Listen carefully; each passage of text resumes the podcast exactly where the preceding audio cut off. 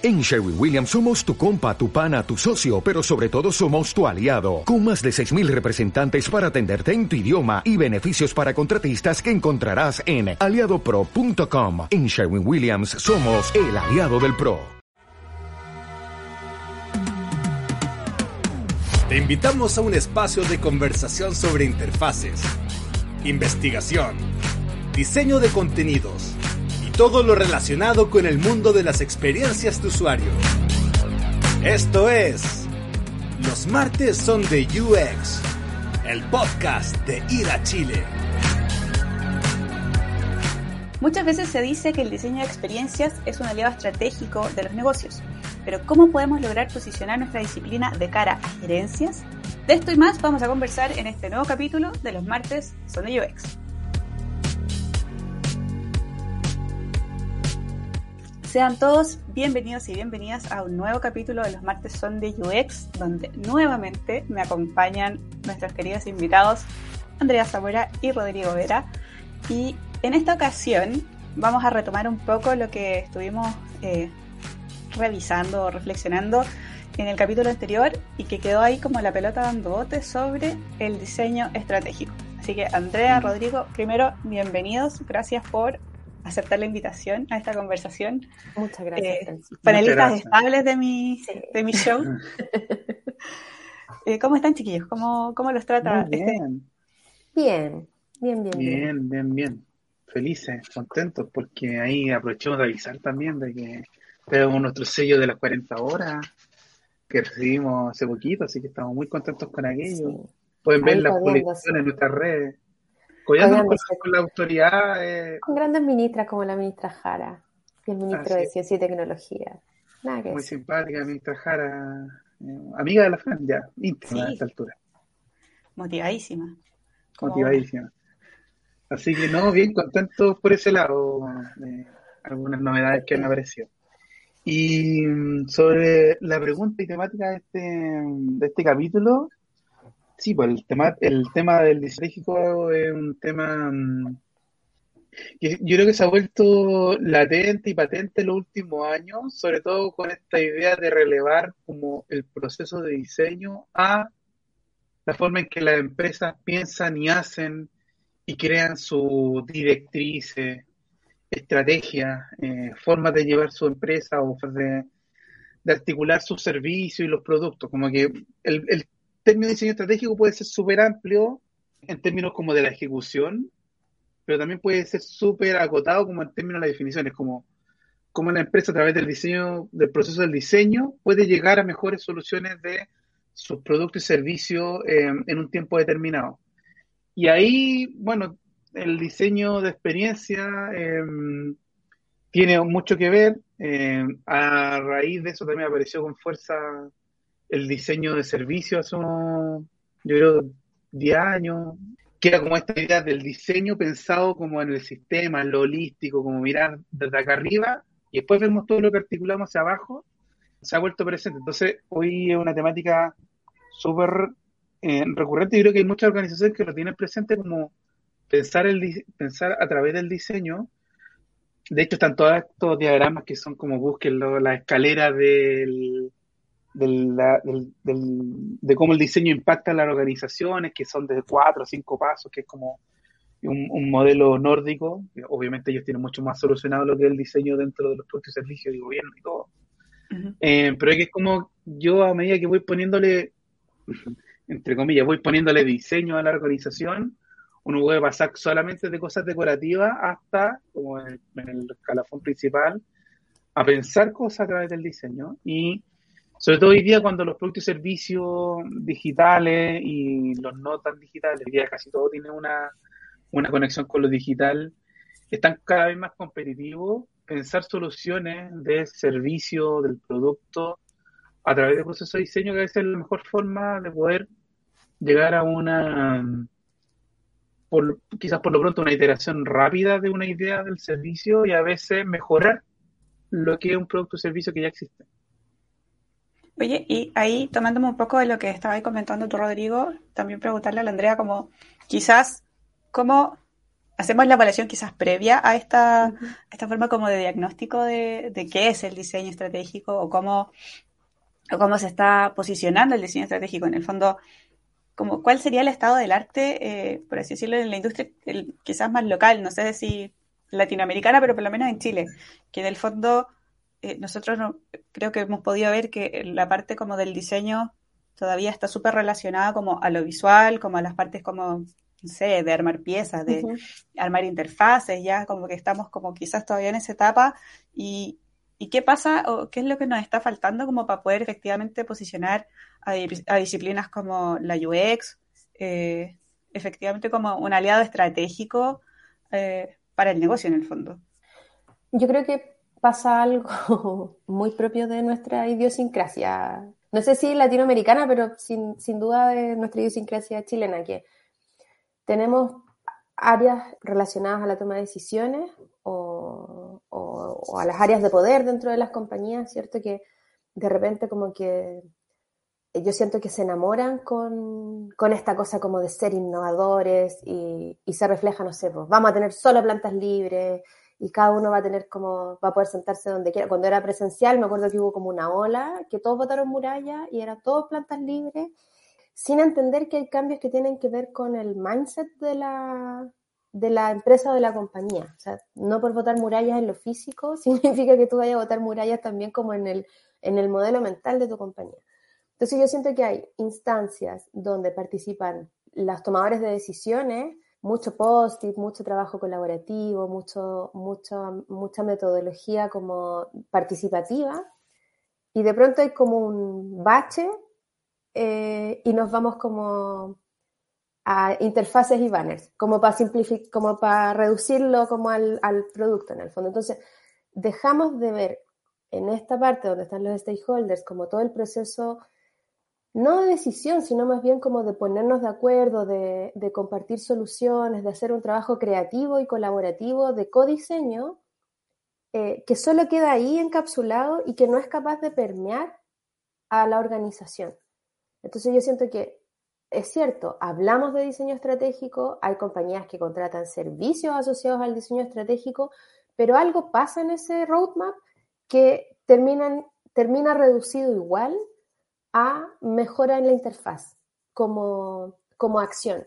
Entonces es muy complejo porque desaparece el proceso, se vuelve todo en, en, tiempos cortos como sinónimo de eficiencia en la mejora, Em, yo lo, comentaba el otro día en Twitter a propósito de una amiga que compró una bicicleta para un, para un, niño que ya está haciendo familia de acogida de ese niño hoy día y le querían regalar una bicicleta y les llegó la bicicleta sin, sin alguna de las piezas en, una, en un retail muy conocido acá en Chile. Entonces, mi Twitter era como, no te sirve de nada tener áreas de UX que piensan en el flujo, en la información, en la microcopia, en que tú no haya idealmente ni una fricción en tu camino, si tu área de operaciones le da exactamente lo mismo que tu microcopia se lea mejor o no. Entonces ahí todo este trabajo donde probablemente el gerente de operaciones de esta compañía participó en el ejercicio como de, sí, tenemos que entender el diseño, la experiencia y ble, em, no, no permea al, como al último pelo de la cola, que en el fondo es la persona que tomó la bicicleta, la embaló y la puso en la cadena como de logística y de distribución, ¿cachai? Entonces, cuando eso pasa, tú decís, sí, eh, hablamos de diseño estratégico, analizamos diseño estratégico, lo enseñamos en posgrado, lo miramos para afuera, pero en lo práctico, en, la experiencia del usuario final, de la persona usuario final, no, no llega, eh, no impacta. Entonces es muy, yo siento que es muy accesorio todavía y eso en esta, en esta escala, ¿cierto?, de madurez, claramente es como el enunciado nomás, pues no, no hay un convencimiento y no hay una, una lineal a los equipos en torno a lo que significa, porque no es, insisto, no es que tengamos plantas libres y vamos a ser más libre pensantes, no, no tiene nada que ver una cosa con otra, ¿cachai? Entonces ahí yo siento que es cuando cuando sí, pues somos muy pretenciosos en decir, hoy sí, todos hacemos diseño estratégico, pero cuando tú después ves eh, la experiencia de personas comunes y corrientes que fracasa, decir, ya, pues, ¿dónde está el equipo de UX? El equipo que se supone que alineó a los gerentes en torno a este deseo. No está. Entonces no es estratégico. Y ahí, Perdón Rodrigo, mi pesimismo. no importa, a todos nos pasa. Y ahí, Rodrigo, tú como quizás que tenés un poco más de, de conexión con, con el mundo, con la industria internacional, eh, ya que eres un UXer connotado, no solo en Latinoamérica, Claro. sino que en el mundo entero. Eh, ¿cómo, cómo ves tú eh, las posibilidades de que podamos robustecer el rol del diseño estratégico? Como que podamos por fin dejar de ser estos, estos hacedores de cosas ornamentales, por así decirlo, dejar de hacer Mm. banners, dejar de hacer interfaces y efectivamente poder permear a través de los procesos, a través de, la, de las metodologías, eh, la estrategia efectivamente del negocio. ¿Cómo, cómo, ¿Cómo podemos convencer a los gerentes de que efectivamente hacer UX no es solo diseñar un flujo, sino que en verdad es transformar un servicio para que funcione mejor de cara a los usuarios y a las personas? Sí, bueno, primero eh, en, en el extranjero, en el primer mundo, el diseño estratégico eh, es un servicio más que se vende dentro de las consultorías o las empresas, incluso los gobiernos y las organizaciones. O sea, es muy diferente nuestro mm, diseño, por ejemplo, digital en nuestro gobierno al de Estados Unidos o el de UK, ¿cierto? Como organismo y, y equipo que, que, que potencia eso. De hecho, muy distinto también quizás cómo funciona McKinsey afuera, cómo funciona en Chile, que tiene quizás una representación súper pequeña y, y todo lo articulan a través de las otras oficinas que están en Argentina o en, Brasil. Eh, creo que acá, por, ejemplo, en Chile todavía no nos cuesta entender eso. Yo creo que hay dos cosas de, mm, de cómo verlo. Como uno son cuál es el impacto de nuestro trabajo en el negocio, eh, cómo a través de el punto de contacto digital, porque claro, ahí lo que pasa es que nosotros nos encargamos del punto de contacto digital, pero tenemos que entender también como nuestra responsabilidad como diseñadores de experiencia, que diseñar el punto de contacto digital tenéis que entender todo lo que funciona detrás, por el proceso, la operación, no es llegar y hacer la interfaz bonita con un sistema de diseño que se creó hace poco. Entonces ahí también nosotros tenemos la responsabilidad de cómo hacemos que la empresa entienda, lo- lo- los equipos entiendan que nosotros no solo hacemos interfaces, sino que nos estamos preocupando del servicio. Y ahí tiene que ver con las capacidades que tengamos los diseñadores de poder mostrar nuestro trabajo hacia otras partes de la empresa. Pues, ¿Cómo le decimos al gerente comercial que no solo hacemos interfaces y que estamos impactando en su trabajo, en su negocio, que es vender más, ¿cachai? Y ahí obviamente hay gente que reclama agarrarse de las métricas, los KPI, el ROI, definir como eh, unidades de medida del éxito, puede ser una forma para ver cómo nuestro, nuestro trabajo está impactando. Hay gente que se da al chancho con eso, claramente, como no, y puro, puro dato, puro número, pero eso es una forma, ¿cierto? Yo veo cuántas visitas, cuántas transacciones a través del canal digital están impactando el negocio y ahí puedo ir a conversar en, la- en el mismo contexto y panorama que un gerente comercial, administrativo, que no tiene nada que ver con el diseño, ¿cachai? Eso es una. Y lo segundo, que es lo más difícil de todo, es introducirse en procesos que no tienen que ver netamente con el proceso de la- del punto de contacto digital, que es más con el servicio. Y ahí a veces uno puede tener más anticuerpos que en el otro modelo, que el de la métrica, porque uno se, a veces se mete en cosas que la organización cree que no, uno no debería meterse.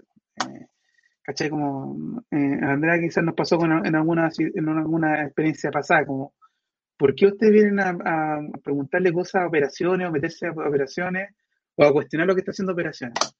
En verdad lo que está haciendo uno es cuestionar el servicio, no está cuestionando al equipo, Nosotros que que somos ya veces sí, además.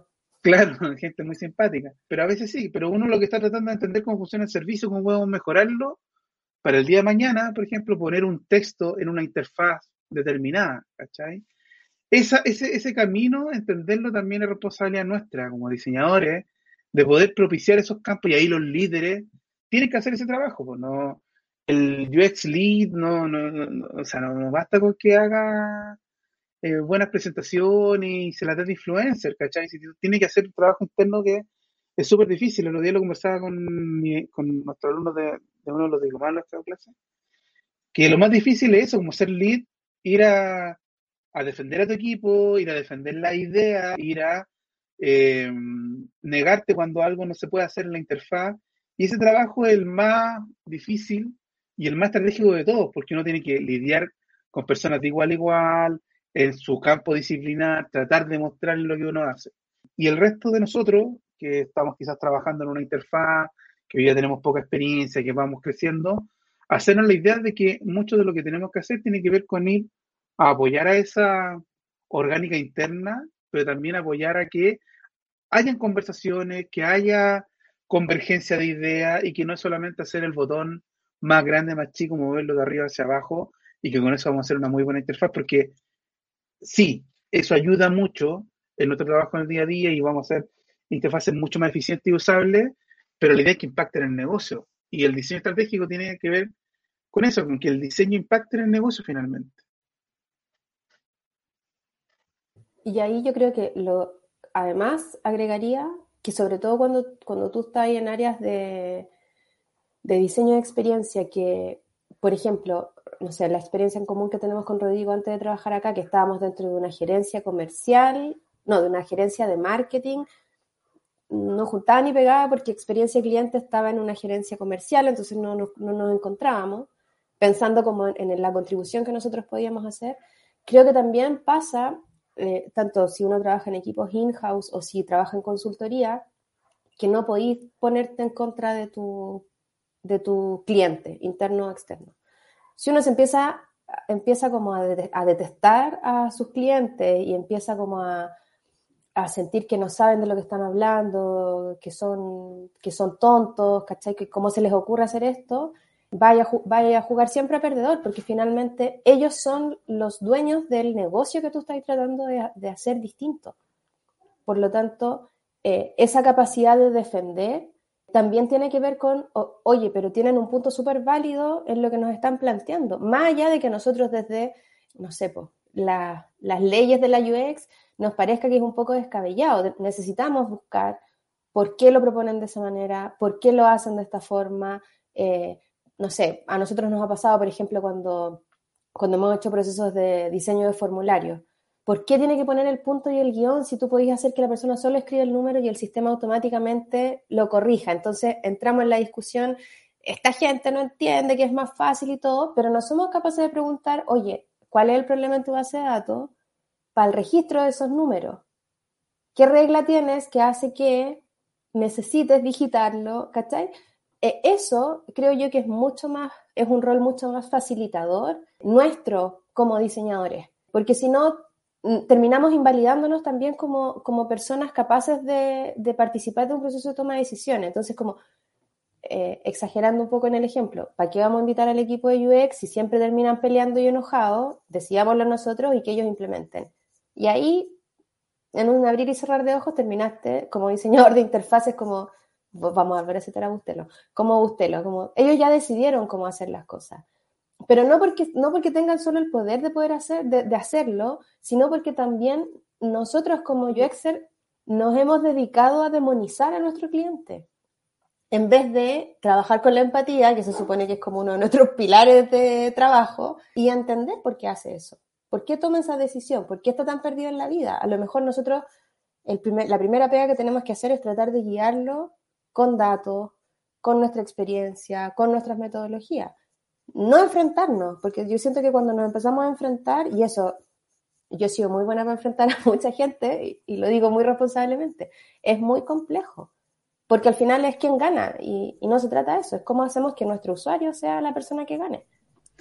Claro, y ahí ustedes hablan mucho o, o, esta, este diagnóstico va mucho desde el perfil del líder o de quienes encabezan los equipos de UX, pero también está el desafío de cómo empoderas a los UXers, en el fondo, de que ellos también tomen como conciencia de la responsabilidad que tienen en el quehacer y en la disciplina en la que se desarrollan.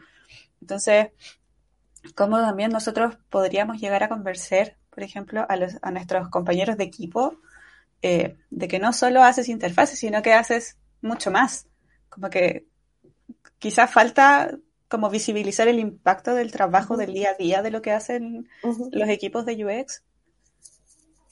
Mira, em, yo creo que una de las una de las veces en que más sentido ha tenido para mí mi trabajo es cuando recibió el comentario de una persona, una persona en miles, que dio la diferencia o que entendió la diferencia. Me acuerdo a propósito de incorporar el texto alt en las fotografías de una campaña, de una campaña presidencial del candidato ganador. Era, era perder tiempo hacer eso, porque tenía que poner en cada una de las fotos el candidato, ta, ta, ta, con la señora, no sé qué, en tal lugar, con una cantidad de fotos que subíamos a diario.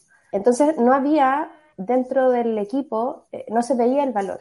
Y con, con Cata, que era una de, de las integrantes de mi equipo, defendimos el punto como, oye, esto es importante, porque hay gente que necesita leer el alt, que no está viendo la foto. Y cuando nos, nos, llegó un comentario de alguien que sí se dio cuenta, para nosotros fue como, es algo súper simple de hacer. Entonces también yo creo que ahí, cuando uno está partiendo, necesita también tener la convicción de que tiene una oportunidad de cambiar cosas. De poco impacto o de alto impacto, pero tiene una oportunidad de cambiar cosas. Entonces si yo llego a una reunión donde tengo a mi contraparte al frente y puedo preguntarle y puedo entender mejor y puedo identificar eh, oportunidades o resolver las dudas y me quedo callada, soy yo la que perdí esa oportunidad primero y es la persona usuaria que perdió esa oportunidad al final, porque yo no fui capaz de defender el cómo estamos haciendo las cosas o cómo creo que deberíamos solucionarlo. Entonces ahí siento que cuando uno está partiendo, eh, como dice el dicho, pedir, eh, pedir perdón en vez de pedir permiso.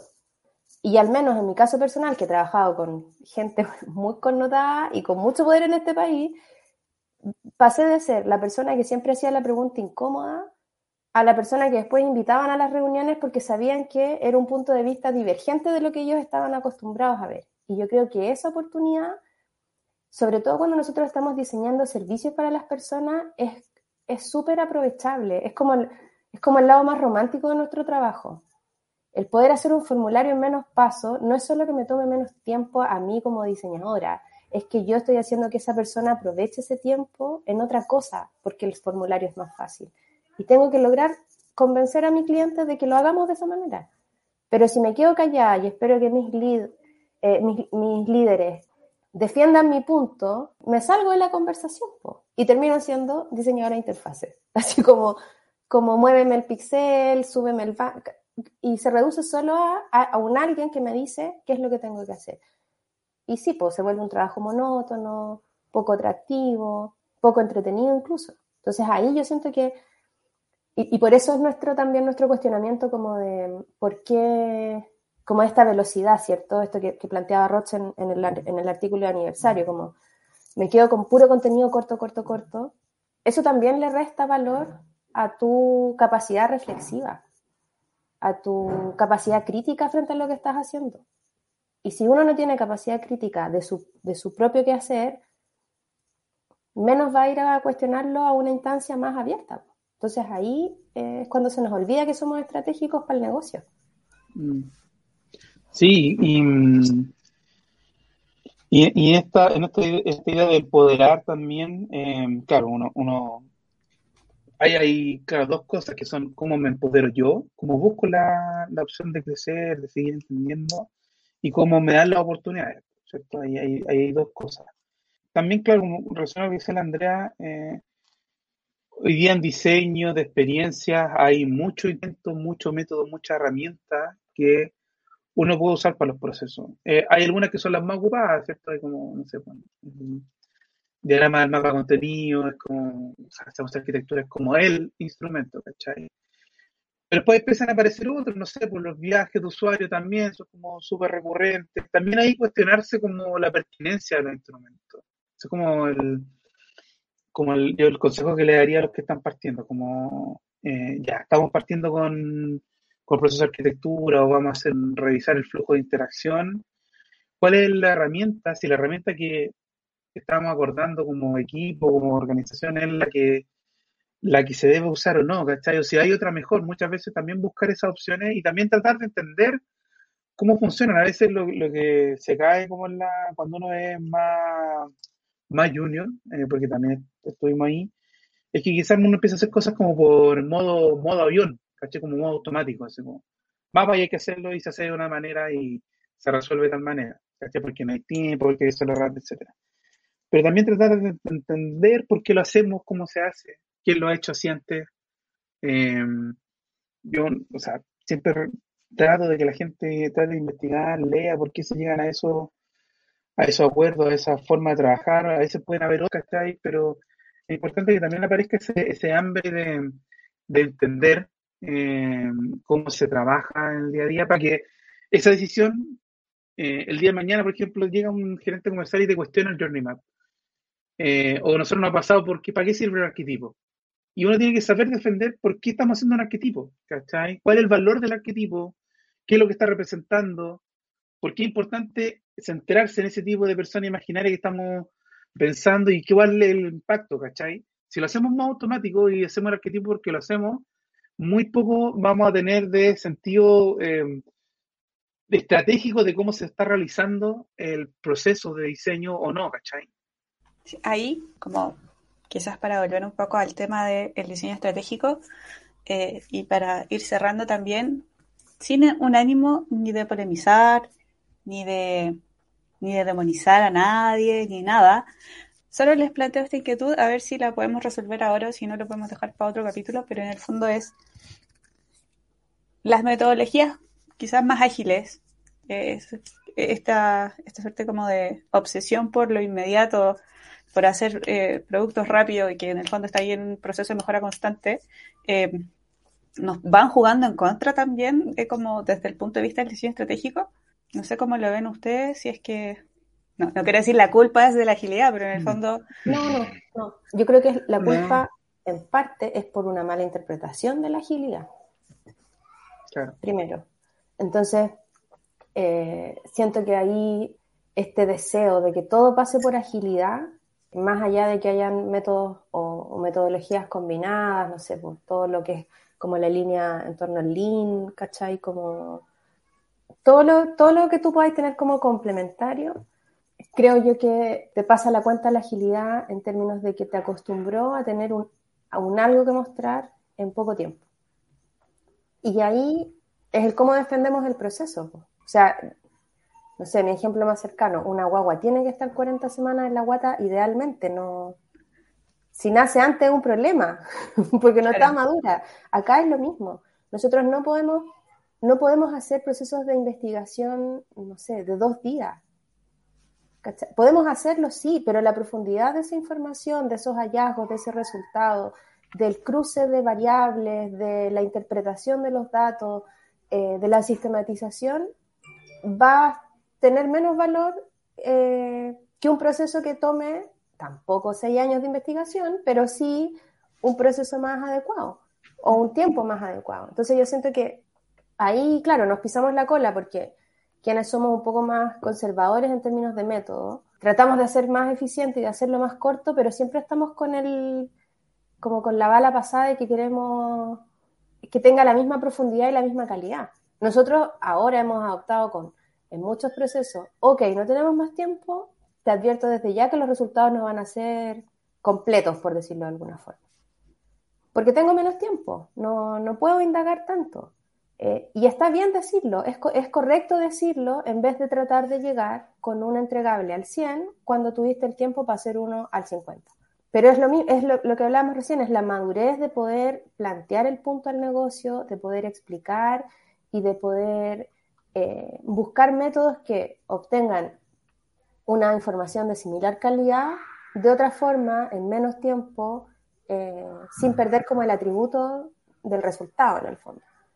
Eh, pero sin ser la mayor culpable, yo creo que esa mala interpretación y esa mala idea de eficiencia versus rapidez va súper en contra de lo que hacemos. El otro día un amigo me decía, eh, si conocía perfiles de arquitectos de información y se mataba de la risa, pero yo le dije, pero si la agilidad terminó con lo... Es como, ¿dónde Ya nadie se define como un arquitecto de la información. Porque nadie ve, le dije, ¿tú has navegado sitios? Sí. ¿Y cómo navegas? Pésimo, no me funciona. Porque nadie pensó en la arquitectura, porque es, hay una mala idea de que uno pierde el tiempo en eso. Entonces ahí, sí, pues, nos pasó la boleta, mucho. Claro.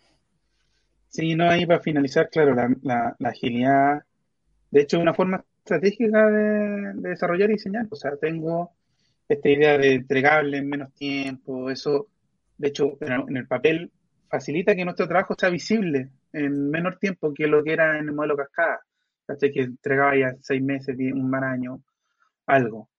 En nuestro modelo consultor, claro, nosotros entregamos proyectos en seis meses, un año a veces, pero estamos en todo el proceso involucrando al cliente. Entonces, estratégicamente, la agilidad, claro, ha trastocado un poco, pero lo, que busca también es que el diseño sea, o las decisiones de diseño sean visibles en, el proceso y con entregarle en menor tiempo. Y como dice la Andrea, lo que se mal entendido es que todo sea inmediatez y como que tengamos que correr y, que, y, hacer todo rápido y buscar el feature rápido y poco pensamos en el servicio. Entonces, claro, ahí quizás de vuelta la realidad es que volvamos a pensar en el servicio de manera estratégica, los beneficios que tiene nuestro trabajo, perdón, nuestro trabajo para lo que estamos realizando y para la organización en general, ¿cachai? Y no, y no demonizar ni un modelo ni el otro, sino demonizar quizá a quienes están van entendiendo cómo se ejecutan los modelos. Eso es, creo yo. Súper. Bueno, creo que, quedó, bastante claro que no es culpa de la agilidad. Así que, nada, pues, eh, Rod, André, darles las gracias por este espacio de conversación, por, por aclarar un poco más eh, el panorama respecto al, diseño estratégico de cómo podemos quizás eh, fortalecer, eh, no sé si nuestros perfiles, pero quizás hacer una cruzada de la industria para que efectivamente tomemos un rol mucho más estratégico y seamos menos estos creadores de interfaces o de banners. Y al final eso también depende de todos nosotros. Pues, si, si el área de negocios piensa que solo nos dedicamos a hacer diseños, también hay responsabilidad nuestra de que no nos estamos mostrando lo suficiente. Así que eso. Muchas, muchas gracias por su tiempo, por su disposición a la conversación. Recordarles a todos nuestros auditores y oyentes en Spotify eh, que estamos en nuestro mes aniversario, así que este mes de agosto vamos a estar moviéndonos mucho. Partimos con las 40 horas, eh, ahora estamos ampliando nuestro equipo, así que si ven las ofertas en, en las redes sociales, postulen, atrévanse, estamos dispuestos a recibir a compañeros nuevos de todas las latitudes, por lo menos de Latinoamérica, por un tema de horario. Eh, pues, sería un poco complejo que nuestros amigos de Europa quisieran trabajar con nosotros con el horario cambiado. Pero postulen, atrévanse, súmense a, nuestra, a nuestros desafíos que se vienen muy, muy entretenidos, se viene todo muy bonito. Y muchas, muchas gracias por escucharnos, por acompañarnos, por estar suscritos, por eh, leer nuestro blog, por seguirnos en redes sociales y todo lo demás. Así que nos vemos en una próxima oportunidad. André, Roch, besitos para ustedes. Gracias, Para el Chris que está en el Switch. No, gracias a ti. Gracias, Chris. Saludos al director. Exacto, saludos al director. Y nos vemos en una próxima oportunidad. Así que, hasta la próxima. Besitos, besitos. Chao, chao. Adiós.